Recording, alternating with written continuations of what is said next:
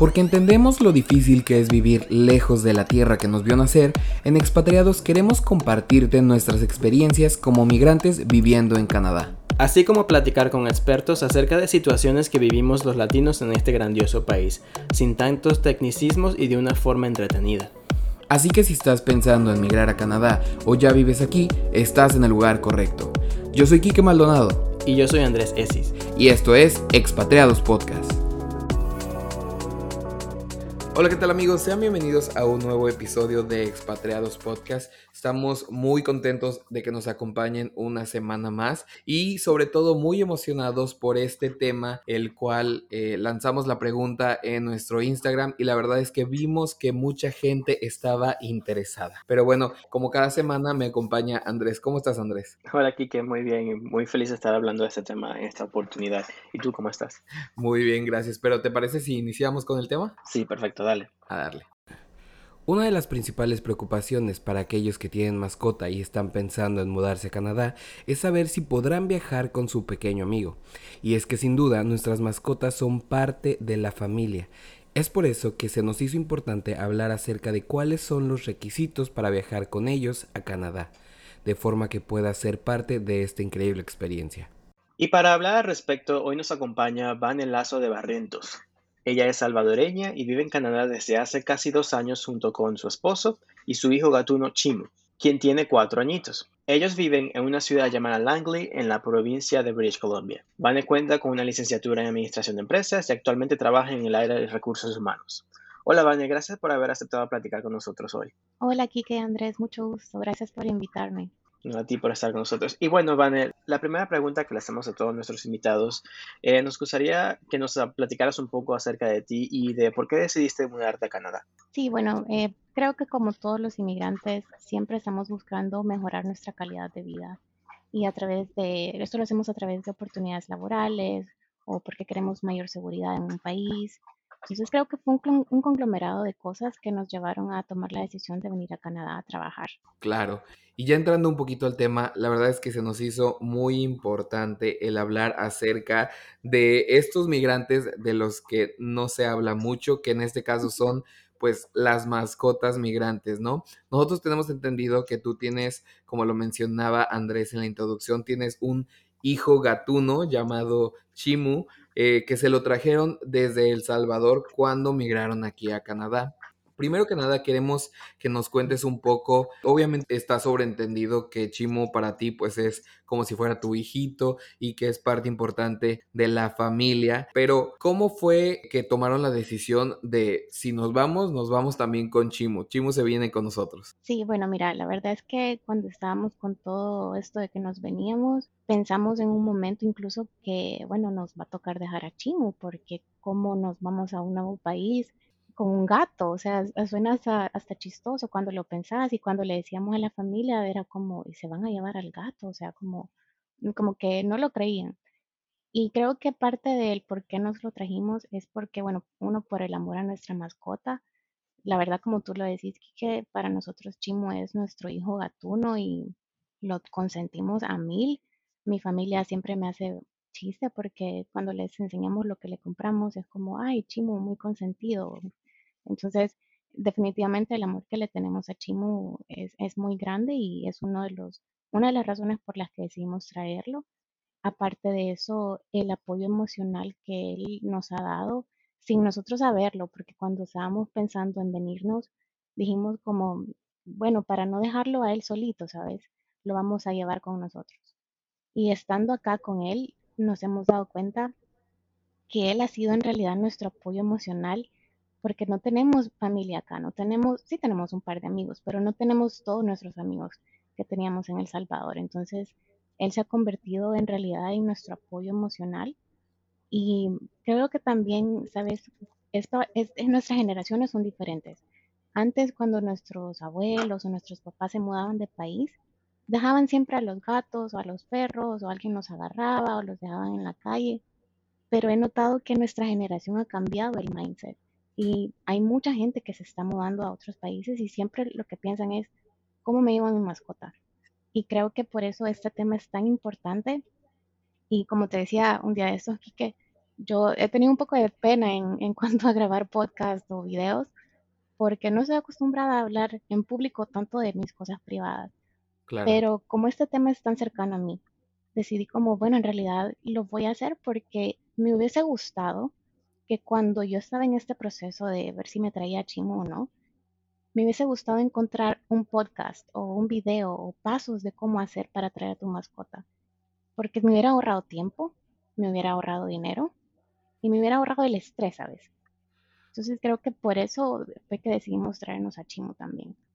Por supuesto, y por eso lanzamos esta pregunta en redes sociales si conocían a alguien que nos pudiera dar su perspectiva, porque como te lo platiqué antes, en realidad son dos situaciones un tanto distintas, porque en tu caso tú te trajiste a Chimu cuando migraron, ¿no? En el caso de Andrés y mío, que nosotros adoptamos a nuestra perrita salchicha, ya estando aquí establecidos, ¿no? Entonces fue como que un proceso un tanto distinto y además queríamos también saber si había diferencias entre cómo lo hacías de un país a otro y cómo lo hacías, si existía diferencia entre perritos y entre gatitos, ¿no? Porque obviamente son mascotas de compañía, sin embargo, pues no sabemos si pueden existir requisitos muy distintos entre una especie y otra. Y la verdad es que se me hacía también muy interesante platicar acerca de este tema, sobre todo porque, bien lo mencionabas tú, en estas épocas de pandemia e incluso antes, tú lo mencionas que ha sido el apoyo emocional para ti, para tu esposo aquí en Canadá.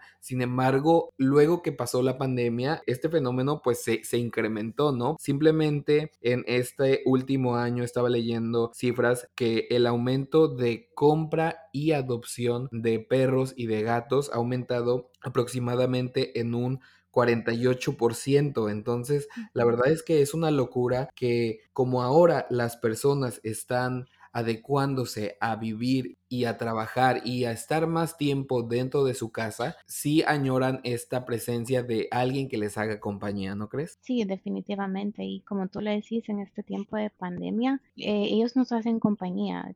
Yo por la pandemia lastimosamente perdí mi trabajo durante un tiempo y bueno, me tocó estar en casa y bueno, buscar trabajo durante una pandemia es, es una locura. Y me acuerdo que habían días que yo súper deprimida, eh, pensando como, bueno, yo estoy en un nuevo país y no sé qué hacer y estoy sin trabajo y no sale trabajo. Y me levantaba toda deprimida y de repente miraba a Chimu y era como, ok, o sea, no estoy sola. Sí, todo se está cayendo alrededor, por así decirlo, pero eh, lo que tú decís, el apoyo emocional y la compañía que Chimu me dio en esos momentos fue de muchísima ayuda. Claro, es súper cómico el hecho de que, por ejemplo, en mi caso, nosotros conseguimos a Maya y Maya llegó en diciembre del 2019 y entramos a la pandemia en marzo. Y en ese entonces Maya tenía como unos cuatro o cinco meses. Y de ahí para, para, para adelante yo he estado en casa trabajando desde casa y muchas veces, me siento como que sumamente solo, ¿no? Porque, o sea, no, yo estaba acostumbrado a, hablar con un montón de gente. En el trabajo eh, había muchísimos perros, entonces como que uno se sentía como que con alguien alrededor y, y durante varios de estos meses yo creo que Maya fue gran parte de mi apoyo porque estaba aquí, ¿no? Estaba aquí mientras yo, yo estaba trabajando y, y no me sentía solo todo el tiempo. Em, Vane, y te quería preguntar, ¿cómo fue el proceso para traerlo y qué tipo de requerimientos te pidieron? Sí, bueno, mira, lo primero que hicimos fue, como desconocíamos del proceso, fue asesorarnos con la veterinaria de Chimu. Entonces ella nos fue explicando cómo ella había asesorado también a otras personas y nos fue dando como los pasos, ¿verdad? El número uno era tener su control al día, vacunas y todo lo que el control involucra, ¿verdad? Entonces ella nos emitió después un certificado veterinario en el que ponía que todo su control estaba al día. Le pedimos que ese control nos lo diera en español y en inglés para que al momento de presentarlo en los aeropuertos fuera más fácil. También presentamos un certificado de vacunación contra la rabia. Este es sumamente importante porque suele ser de los que siempre piden. No sé si a ustedes les habrá pasado lo mismo, pero al menos a nosotros fue los que nos dijeron, este no tiene que faltar. Y Igualmente, ese certificado tiene que ir firmado y sellado por el mismo veterinario. Luego de eso, te piden un certificado subsanitario de exportación. Este, este certificado lo pueden tramitar en El Salvador, en el Ministerio de Agricultura, pero debe ser de tres a cinco días previos al viaje, porque este certificado explica que la mascota, ya sea gatito, perrito o el animal que desean eh, exportar, se encuentra en estado saludable, que no tiene rabia, que no tiene otras enfermedades. Entonces incluso te piden que durante esos 3 a 5 días tengas cuidado con la mascota y que no salga porque lo puede morder un perro o algo y contagiarse, ¿verdad? Entonces eh, fue un certificado que lo sacamos justo antes de venirnos y es un proceso en realidad bastante sencillo y barato. En El Salvador cuesta 16 dólares como con 95 centavos, algo así. Y hasta puedes meterte a, la página del Ministerio de Agricultura en línea y ahí está todo el proceso a seguir. Entonces, en realidad no hay donde perderse en cuanto a, este certificado de exportación. Luego de eso, eh, bueno, empezamos a verificar con las aerolíneas.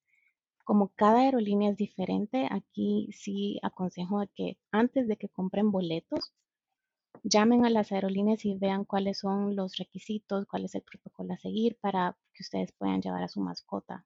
En nuestro caso, nosotros usamos eh, United Airlines y en realidad no fue nada complicado. O sea, creo que nos tardamos más en buscar cuáles aerolíneas nos permitían llevar a Chimo y cuáles eran los requisitos y todo.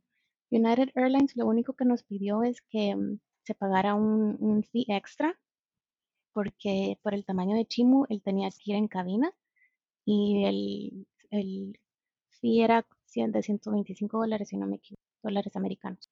Eh, lo otro era que el kennel cupiera debajo del asiento. Entonces nos dieron las medidas, que son justamente las medidas que yo tengo en, en, mi Instagram, en el post que hice de cómo viajar con tus mascotas, y que el kennel que usen los animalitos puedan sentarse, porque ya ves que el viaje es largo entonces no pueden ir parados todo el tiempo o no van a ir echaditos todo el tiempo. Entonces eh, a veces ellos van a querer sentarse y, el kennel tiene que ser lo suficientemente alto como para que ellos lo puedan hacer.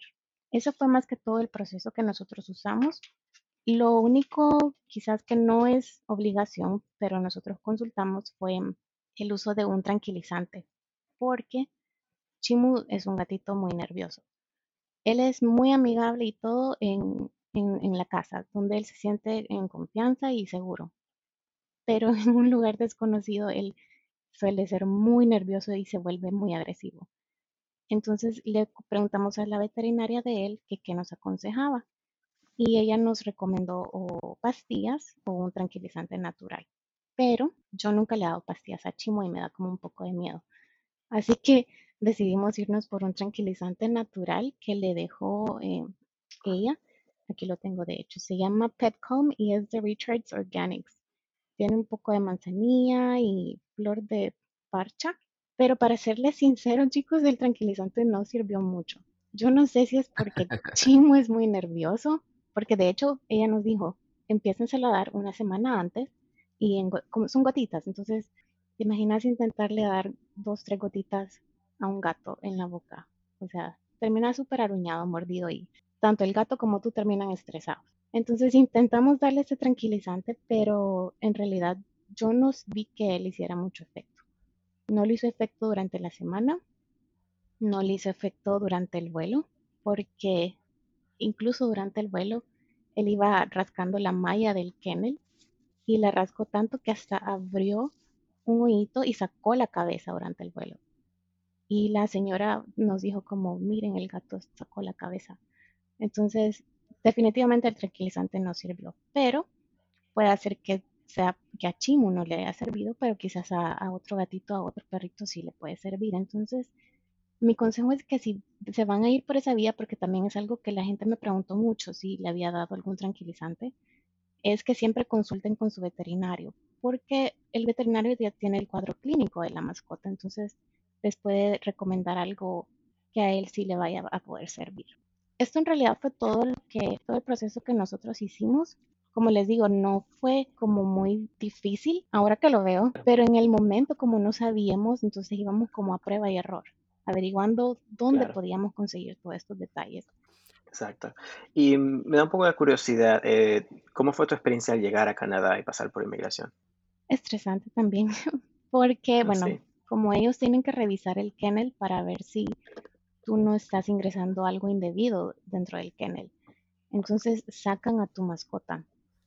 Entonces, como les decía, Chimu iba muy nervioso, así que lo que hicimos fue que siempre lo llevábamos con correa para que cuando lo tuviéramos que sacar, no saliera corriendo y se perdiera en el aeropuerto, porque te imaginas, eso hubiera sido una odisea. De, hecho, hubo en un caso en el que la oficial, al ver que estaba muy, que Chimu no quería salir, porque de verdad que no, no lo podíamos sacar, nos llevó a un cuarto para que ahí él pudiera, pudiéramos abrir el kennel y ahí él pudiera salir y, como estaba cerrado no había problema, ¿verdad? Entonces mientras Chimu salió, la oficial se dedicó a revisar el kennel y vio que todo estaba bien. Entonces eso es, es también algo que pueden pedir en caso les pase lo mismo con sus mascotas, que ven que están muy nerviosos, porque cada animalito es diferente y, tiene su personalidad, ¿sabes? Entonces no todos van a hacer como, ay, quiero salir del kennel. Claro, y yo creo que el proceso para traer a un perrito desde México, como nosotros lo hicimos, la verdad yo creo que es bastante similar.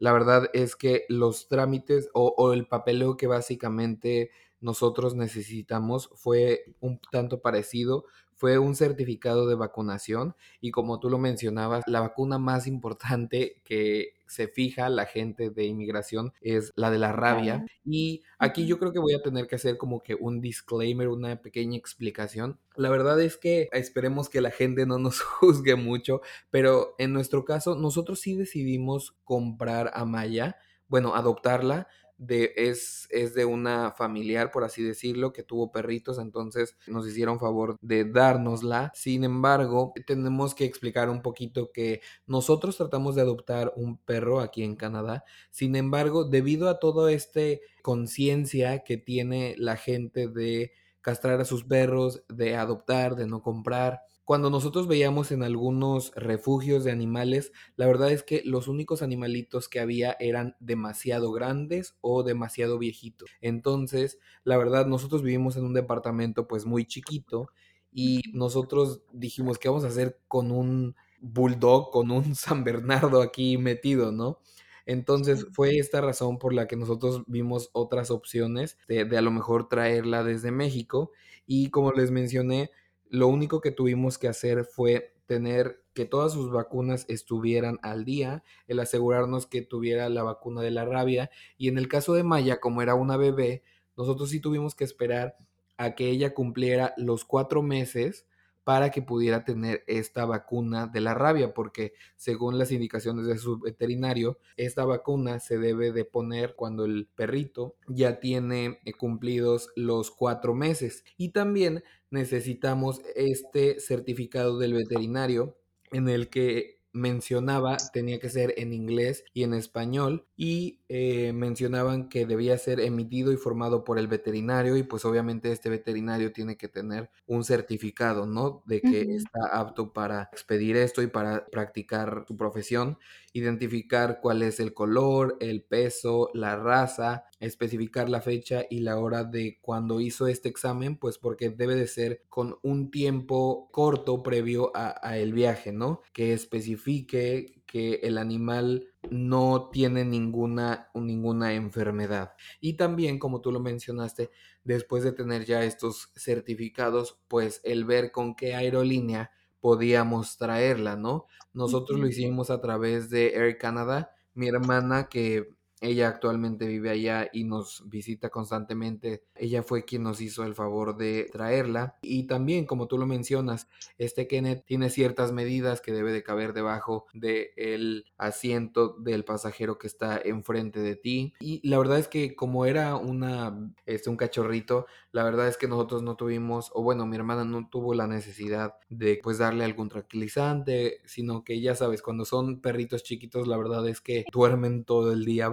ujú, Entonces, por esa parte no tuvimos ningún problema. Y ya al momento de pasar con migración, mi hermana también me dijo que básicamente checaron al, al perrito, este, checaron que no hubiera nada dentro de, de esta cajita transportadora. Pero la verdad es que fue un proceso bastante sencillo y, y, digo sencillo entre comillas porque es solamente cuestión de que cumplas con estos requerimientos y que como tú lo mencionaste, ¿no? Investigar un poquito. Obviamente aquí nosotros les estamos dando como que nuestras experiencias de cómo lo hicimos. Seguramente si vienen de El Salvador o de México, estos son los requisitos que van a necesitar, pero pues digo, nunca está de más echarle ahí una revisadita, no vaya a ser que con esto de la pandemia hayan cambiado algunos algunas situaciones, pero la verdad es que yo también leía al respecto y por lo que tengo entendido, son estas mismas requerimientos hasta el día de hoy. Y sumamente interesante en el caso de que obviamente nosotros le recomendamos a cualquier persona de que primero chequen para ver si tienen la posibilidad de, de adoptar un perro aquí en Canadá. Sin embargo, sí es un poco accidentado adoptar un perro.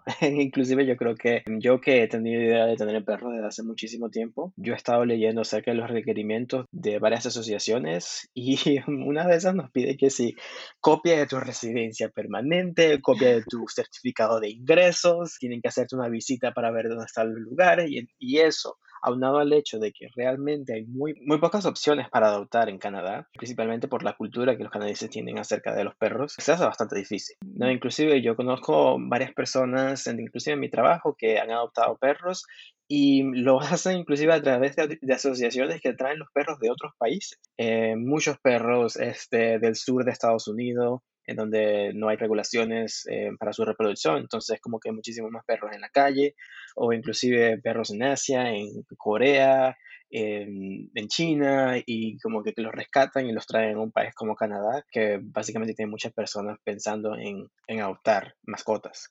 Pero digamos que el, muchas veces el proceso de traérselo de otro país, cuando pareciera que, que sonase difícil, es complejo, pero a veces inclusive es más fácil que, que adoptar uno aquí adentro de Canadá. Sí, no, y tenés toda la razón, que porque tengo una compañera eh, en el trabajo y ella de hecho adoptó dos perritos en México mientras estaba de vacación. Ella es canadiense, aquí nació y ha vivido toda su vida acá. Pero me comentaba lo mismo, que acá le costaba, por el hecho de que pedían un montón de trámites y ella me decía, yo solo quiero rescatar un perro para darle una mejor calidad de vida. O sea, no necesito que me estén pidiendo tanto trámite para adoptarlo. Entonces, me comentaba ella que durante su vacación fue a, México y en el Airbnb que ellos habían alquilado había unos perritos callejeros, les decimos nosotros, ¿verdad?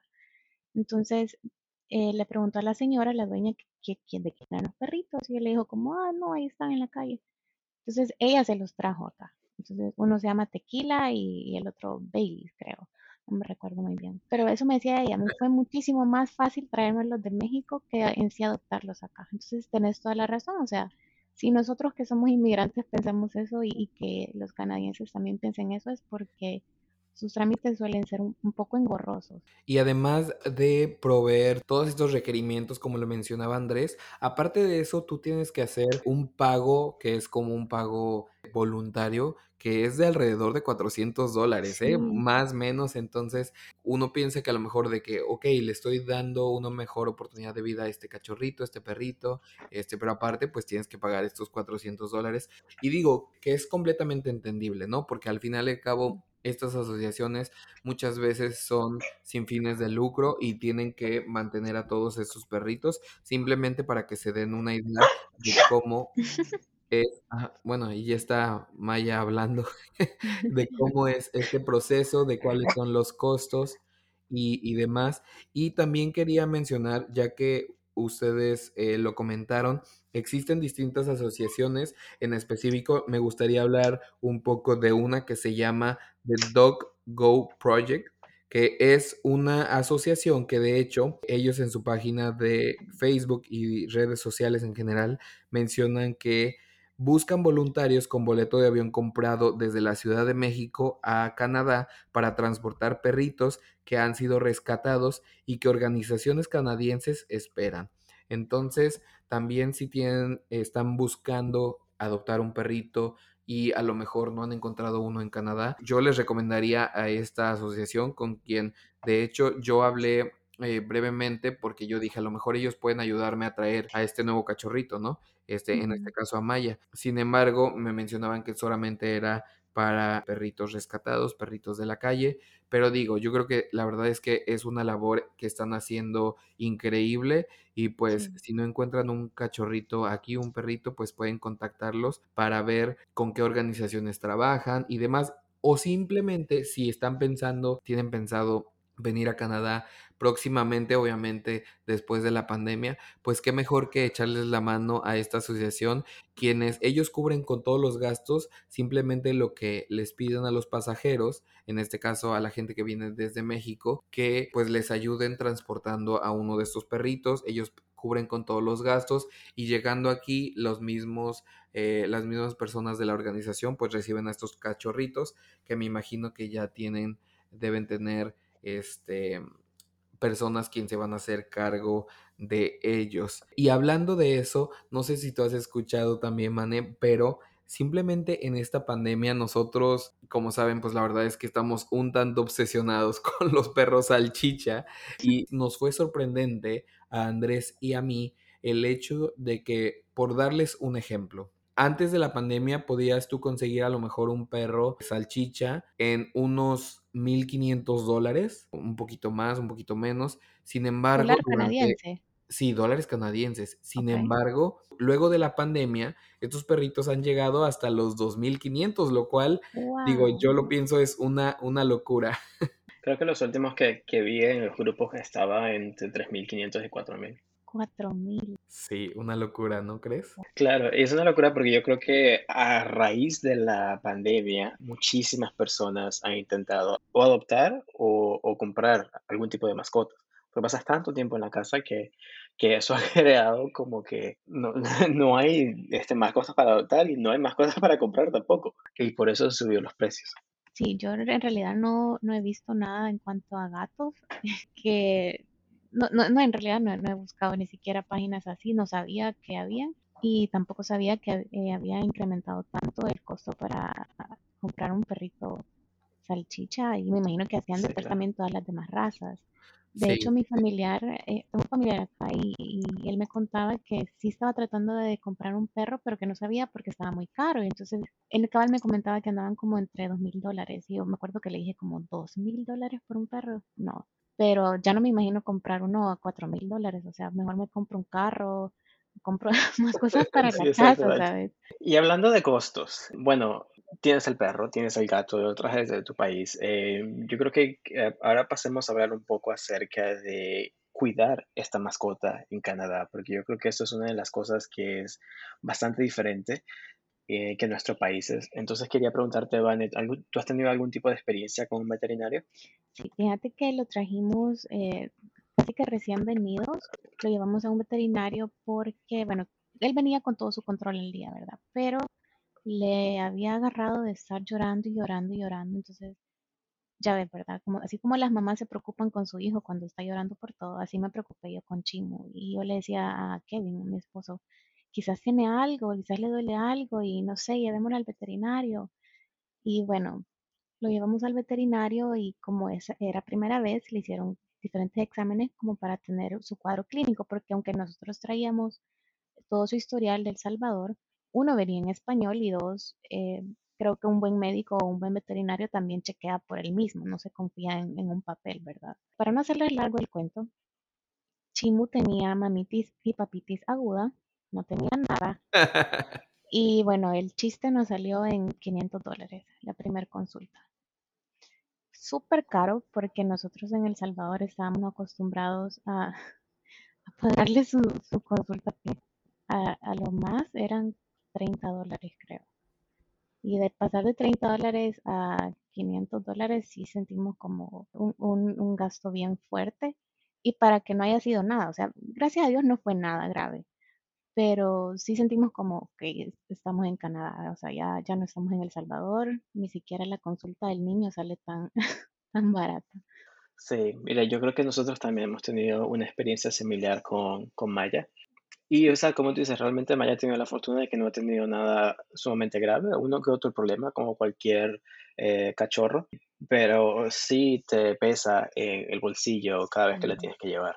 Y son cosas que tienes que considerar porque cuando tú tienes un perro aquí es una responsabilidad que tienes que tomar, que no puedes simplemente como que dejárselo a un familiar o dejárselo a cualquier otra persona. O sea, cuando ya lo tienes, ya asumiste el compromiso y tienes que seguir para adelante. Entonces es importante realmente entender que, que los gastos en términos de veterinario sí tienden a ser bastante altos. Eh, inclusive en, en cuestión de, de, los perros, Por ejemplo, cuando tenía un perro en Venezuela, el veterinario nos daba como un collar antipulgas y ese collar antipulgas que me costaba 20 dólares le duraba 6 meses. Mientras que la, la medicina antipulgas acá, que es bastante específica para tipos de pulgas, ticks o cualquier tipo de, de cosas que son específicas acerca de Canadá, al año cuesta como 250 o 300 dólares. Wow. Y eso es simplemente algo básico que tengo que darle, ni siquiera que, que estoy tratando algún tipo de enfermedad, simplemente estoy evitando de que le dé algún tipo de enfermedad. Pero aparte de todo eso, como que cualquier tipo de infección, medicinas, exámenes de sangre, inclusive como Maya era tan cochorra, nosotros tuvimos que castrarla aquí y el, la cirugía para castrarlo fueron 650 dólares. Sí, de hecho yo tenía eso como parte de mis consejos, es que si ustedes todavía tienen al- a la mascota en su país y la piensan traer, de ser posible que la castren estando en su propio país, porque acá exactamente lo que tú decís, te sale más caro y vaya, por ejemplo, Chimu lo castramos cuando tenía siete meses en El Salvador y creo que nos salieron 70 dólares con todas las medicinas. Eh, obviamente nosotros en ningún momento queremos desanimarlos de traer a sus cachorros, simplemente si lo pueden traer de allá ya castrado. Obviamente aquí va a necesitar de ir al veterinario, va a necesitar de hacerse sus chequeos, de cuando este, tenga una enfermedad, se sienta mal. Sin embargo, la verdad es que sobre todo al principio, cuando llegas a Canadá, pues la verdad es que es, o sea, es, es un mundo completamente el tener a tu cachorro, al tener a tu gatito, porque es este, este ser incondicional que ahí te va a estar dando alegrías y, ¿por qué no?, también enojos, pero la verdad es que yo creo que, sobre todo en un país como Canadá, en el que se trabaja mucho, en el que en la época de invierno es difícil el estar conviviendo con demás gente, la verdad es que yo creo que tener una mascota simplemente te cambia este, la forma de, de vivir, la forma de, de, tener tu día. Y pues yo creo que a pesar de todos estos gastos que puedan sonar como que muy exorbitantes, la realidad es que, como lo dice mi mamá, ¿no?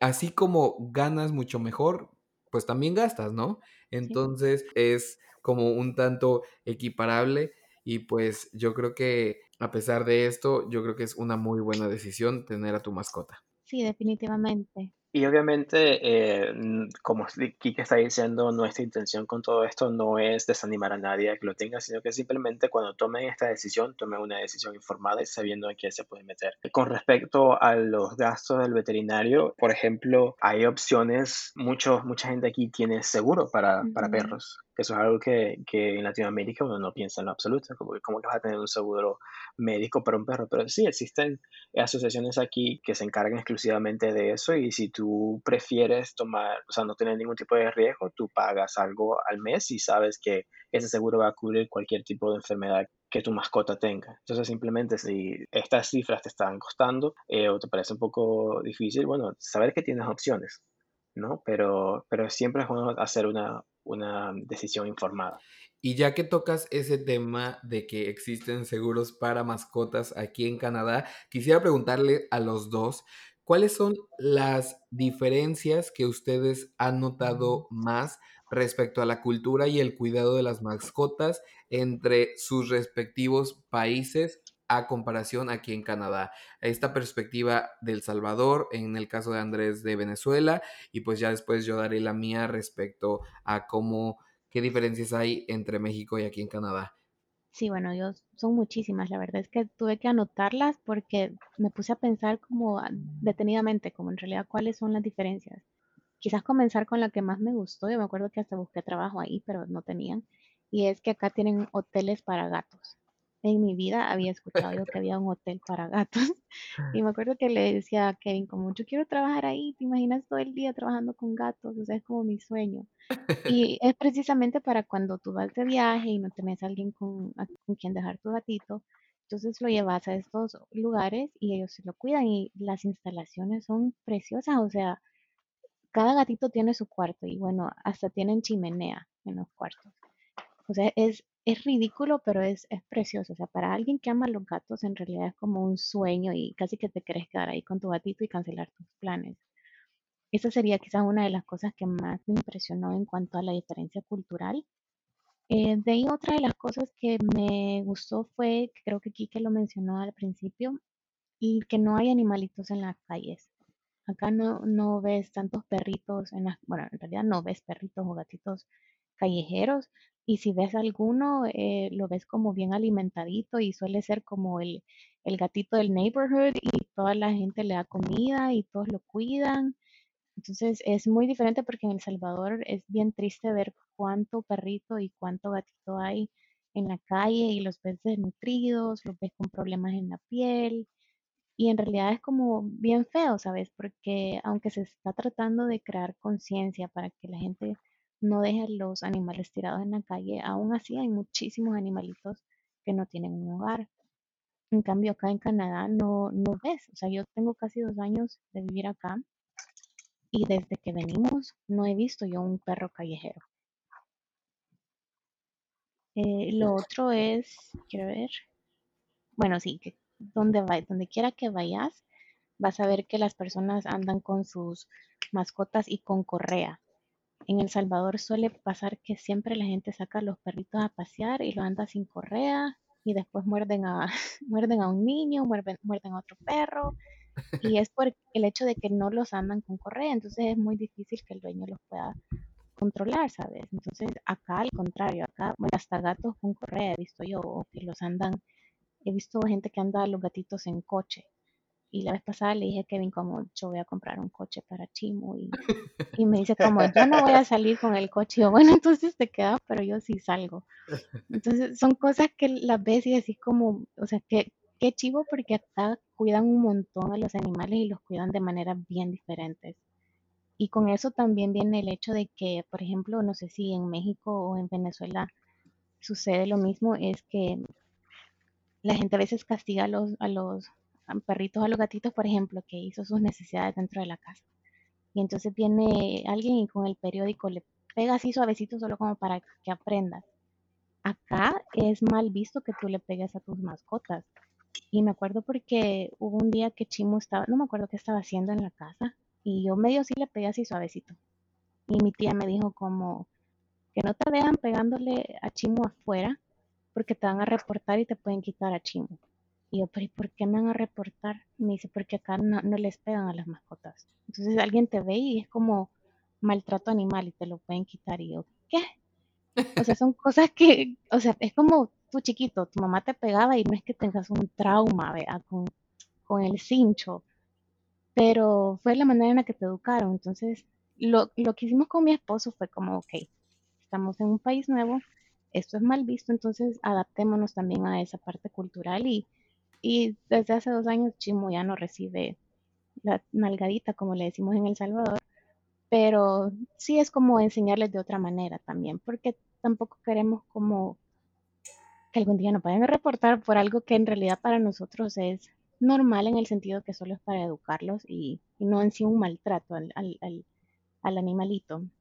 Por supuesto. Y yo agregando a esta serie de diferencias, y digo, Andrés nos podrá contar un poco más, pero aquí también se usa mucho el que tú puedes llevar a tu mascota al trabajo. Yo recuerdo en el trabajo anterior de Andrés, él llevaba a Maya y él a cada rato subía fotos de otros perritos que ahí estaban en su oficina y la verdad es que eso se me hacía este súper interesante y que obviamente uno lo veía eh, yo cuando estaba en México, cuando leías acerca de estas oficinas en Silicon Valley, de que Google y, empresas grandes que implementaban este tipo de cosas, pero ya verlo aquí más de cerca con Andrés, que él se llevaba a Maya de vez en cuando, la verdad es que se me hacía algo súper interesante y la verdad es que me, me encantaba esa parte. A ver, Andrés, ¿nos puedes platicar un poco acerca de eso?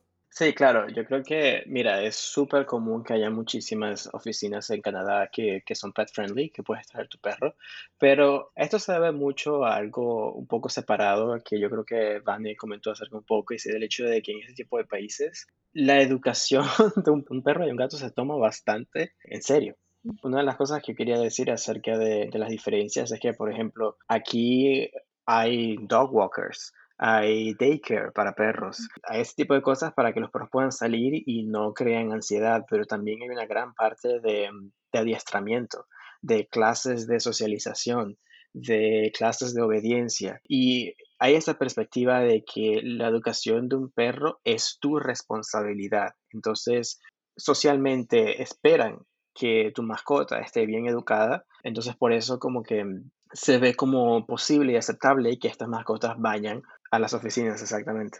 Obviamente en la oficina donde yo estaba trabajando venían, salían y entraban perros todo el tiempo, pero cuando realmente veían que había un perro que estaba quizás un poco agresivo o que no se estaba portando bien, ya le decían a esa persona como que mira, no, no lo puedes traer porque obviamente lo está desequilibrando a los demás perros, ¿no? Pero sí, realmente si tu perro está bien educado, y se porta bien, yo creo que no, la mayoría de los jefes no van a tener ningún tipo de problema en que hayan perros en la, en la oficina.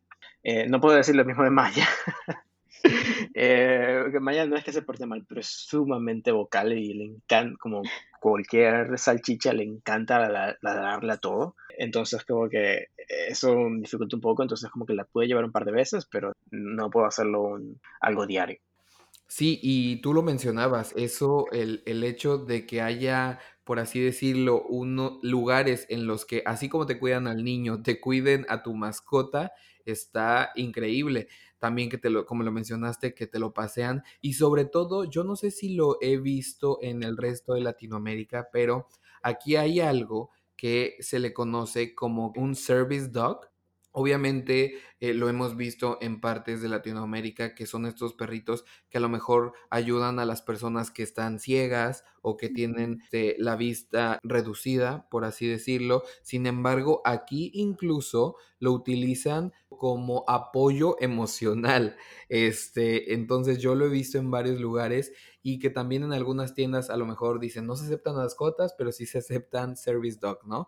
Este, ¿tú sabes un poquito al respecto, Andrés? Sí, bueno, em, yo creo que la idea que nosotros tenemos acerca de una mascota de servicio es primordialmente para personas que necesitan algún tipo de, guía porque tienen un problema en la vista, pero de verdad es muchísimo más amplio que lo que nosotros estamos esperando. Hay ciertas mascotas que están entrenadas para saber cuando sus dueños tienen epilepsia, cuando tienen algún tipo de dificultad mental, como apoyo, o sea, hay una gran variedad de, de maneras en donde las mascotas están ayudando a las personas y eso es lo que se ve como mascota de servicio que cuando llegas acá empiezas a ver que es muchísimo más común de lo que tenemos pensado. Y también, digo, obviamente están estos perritos que en este caso a lo mejor detectan pues un comportamiento distinto, ¿no? Como lo mencionas en el caso cuando están teniendo una epilepsia y demás, pero yo recuerdo tener una compañera de clases aquí en Toronto, la que decía, es que yo llevo a mi perrito al trabajo porque es mi soporte emocional. Obviamente en ese momento y ahorita como que se me salió un tanto la carcajada o la risa, pero en realidad es que como en Canadá tienen una mayor apertura a todos estos tipos de, enfermedades y de salud mental, la verdad es que al principio sí lo veía como algo que era una, un poco una locura, ¿no? Pero la realidad es eso, o sea, la realidad es que este, estos animalitos pues también pues te sirven como eso, ¿no? Como este apoyo a lo mejor en el que estás teniendo un ataque de ansiedad, te sientes nervioso, pues ahí es donde llegan estos, estas mascotas para apoyarte. Y una cosa que tampoco, o sea, que realmente me sorprendió cuando vi es que obviamente en este caso estamos hablando de service dogs y de mascotas de servicio que son un poco más oficiales, que tienen su chaleco, que han sido entrenadas, que han tenido algún tipo de papeleo que dice que están sirviendo una función específica, pero otra cosa que también ves mucho en la calle es que muchas personas que se encuentran en situación de estar en la calle, que no tienen hogar, homeless, muchos, muchos, muchos tienen perros con ellos. Es cierto. Sí.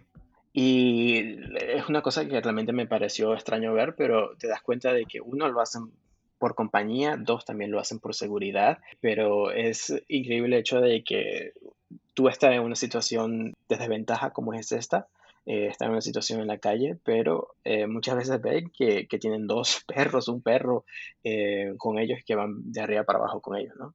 Sí, y algo que me parece interesante con eso que decís, Andrés, es que el estado de los perritos se ve muy bien. No los ves como callejeros en el sentido que, que eh, tienen problemas en la piel o que están así todos desnutridos.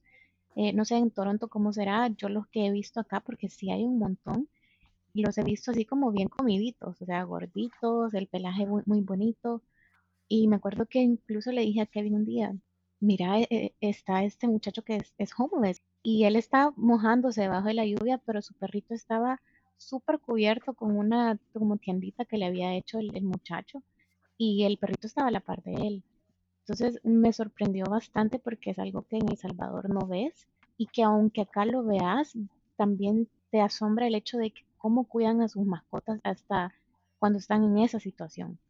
Sí, yo creo que existe toda una industria en general en todo Norteamérica en el que como este tipo de, de servicios que te ofrecen a lo mejor de maquillaje, ¿no? Que yo he visto que tienes una suscripción mensual y te va a llegar una cajita con distintos productos al azar. También existe eso para mascotas, lo cual se me hace súper interesante. Y sí, la verdad es que es toda una industria e incluso tú durante el invierno vas a ver a todos estos perritos y gatitos con su chamarrita de invierno, con sus botitas, etcétera, etcétera. Y la verdad es que pues es algo que a un, en un principio te sorprende, pero pues tú sabes que te tienes que como que adaptar, en este caso con Maya, pues el hecho de que no todos los animales están acostumbrados a este frío que hace aquí en Canadá y pues lo único que haces es ver la posibilidad pues de comprarle esta chaquetita, estas botitas y, y, todo lo que necesita para poderle hacer frente también a este invierno, ¿no? Digo, obviamente durante el invierno las mascotas salen menos solamente pues para hacer de sus necesidades,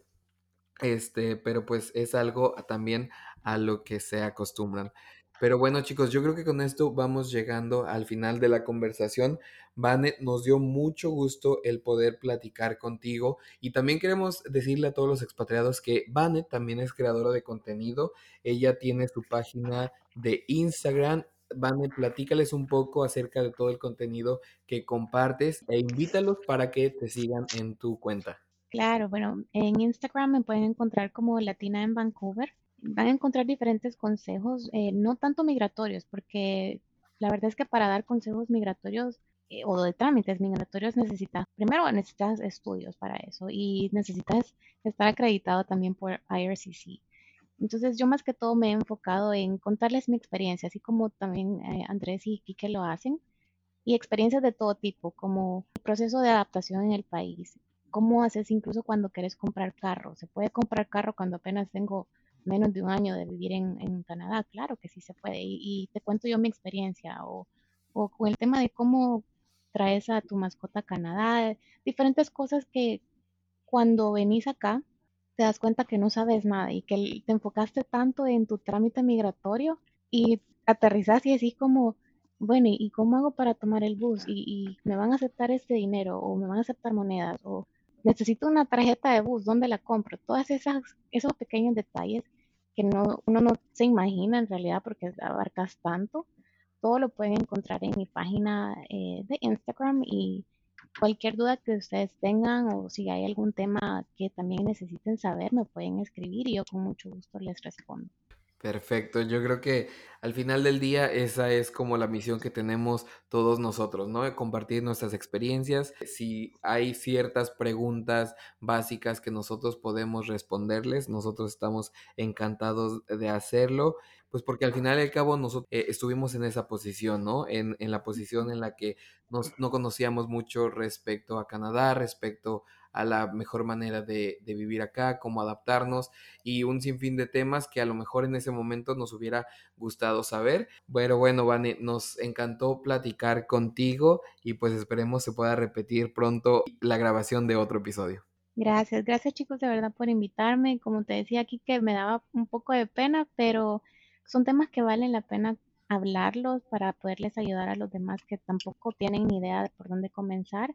Y sí, cualquier otro tema en el que podamos volver a grabar un podcast, muchísimas gracias y créanme que ya, ya no me va a dar tanta pena como la primera vez. no, la verdad claro. es que estuvo súper bien. Este, pero bueno, gracias también Andrés por acompañarme en un nuevo episodio. No, gracias a ti y gracias a todas las personas que me están escuchando. Y solamente quería añadir como último comentario de que a mí cuando hemos hablado acerca de cosas en este episodio de quizás los vayan a hacer sentir de como que no, es, suena bastante complicado. Eh, de verdad sí vale muchísimo la pena sí. conseguir un, una mascota y traérsela. Eh, y nuestra intención con todo esto no es de de hacerlos sentir de que no lo hagan, sino más bien de, de cuando lo hagan, tomen una decisión que sea informada y que estén preparados para que nada los agarre de sorpresa. Sí, en ningún momento estamos tratando de desanimarlos, todo lo contrario, anímense a traer su mascota o de adoptar una para hacer este proceso un poquito más llevadero, ¿no creen? Sí, definitivamente. El apoyo emocional que ellos te dan es increíble y yo le decía a Kevin, no importa cuántas veces, espero no mudarnos muchas veces de país, obviamente espero quedarme acá el resto de mi vida, pero sin importar a dónde vayamos, yo volvería a tomar la decisión de traerme a Chimo, cueste lo que cueste. Definitivamente. Pero bueno, expatriados, esto ha sido todo por esta semana. No se olviden seguirnos en Instagram como Expatriados Podcast. Y pues nada, nos escuchamos la próxima semana.